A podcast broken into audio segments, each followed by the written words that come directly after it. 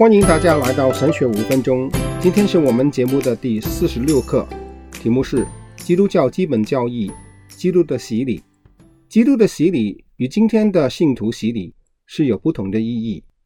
施洗约翰所施行的洗礼与耶稣为新约所设立的洗礼有密切的关系，而且是有连续性，但绝不能将它们视为相同。正确来说，约翰的洗礼属于旧约。虽然我们是在新约中读到，但新约直到约翰侍奉之后，耶稣基督在最后晚餐时才开始。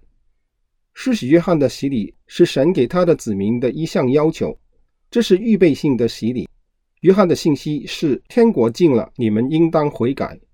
这也是整个旧约时代神借着先知给以色列人的信息。以色列人乃是用羔羊为赎罪祭的祭牲。这是预表着耶稣是最终的代罪羔羊。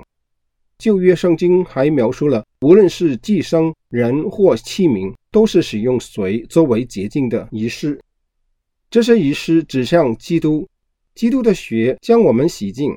因此，约翰的洗礼象征着洁净和罪孽的赦免。约翰宣告神的国临到了，他是弥赛亚的使者，弥赛亚国度即将来临。但以色列还没有为他做好准备，他们也不洁净，所以圣经说，约翰是耶稣的先锋，为耶稣预备道路，也就是预备人心，等候真正的弥赛亚的降临。约翰的洗礼是一项根本性的创新，在约翰之前，外邦人皈依犹太教的时候，需要接受洁净的礼仪，而施洗约翰的到来，神命令犹太人也要悔改，并且接受洗礼的仪式。目的就是要他们意识到自己的罪孽，愿意承认自己的罪和悔改。但是研究律法的犹太人却认为约翰的要求是异端和充满着侮辱性的举动。他们认为约翰看犹太人就像外邦人一样不洁净。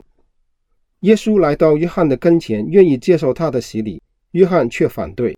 但是耶稣说：“你暂且许我，因为我们理当这样尽诸般的义。”耶稣这句话是什么意思？我们一般都认为耶稣的意思就是他必须遵守神赐予以色列人的所有律法，为了与以色列人的罪恶认同而受洗。这当然是对的，但耶稣用的是所有的义，中文是诸般的义，意味着耶稣的举动有超过一个目的。我们回到创世纪，亚当犯罪后，神应许将来有一位女人的后裔。他要伤蛇的头，蛇要伤他的脚跟。这后裔就是耶稣基督。这是神给的第一次救恩的应许。之后，在以色列人的历史中，神不断借着众先知显明救恩的计划。现在耶稣来了，是要实现神的救恩计划，也就是要履行神的应许，满足神的意。就是说，耶稣接受洗礼，就是成就神赐予人类救恩的意。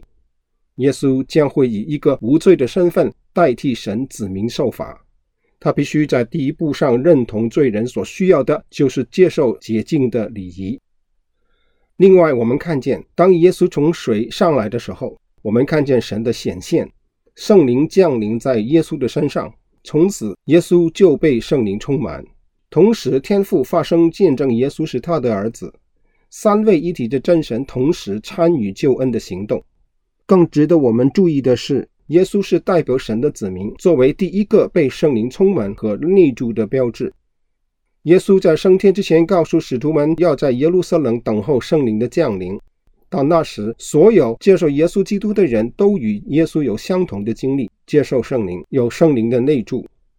耶稣借着洗礼开始了作为基督的使命。耶稣在洗礼时候被圣灵膏抹，并且履行以赛亚的角色。在以赛亚书第六十一章第一节说：“主耶和华的灵在我身上，因为耶和华用膏膏我，叫我传好信息给贫穷的人。”弟兄姊妹，耶稣接受圣灵之后，就传好信息给贫穷的人。我们也接受了圣灵，我们是否也应该效法基督，去传好福音给有需要的人呢？另外，耶稣为了与我们认同而受洗，将自己放在一个罪人的地位。今天我们有没有与那些软弱的人认同，也将自己放在他们的地位上来服侍他们呢？好，今天我们就讲到这里，下回我们会讲论耶稣基督的荣耀，请大家留意。愿神赐福给大家，我们下回再见。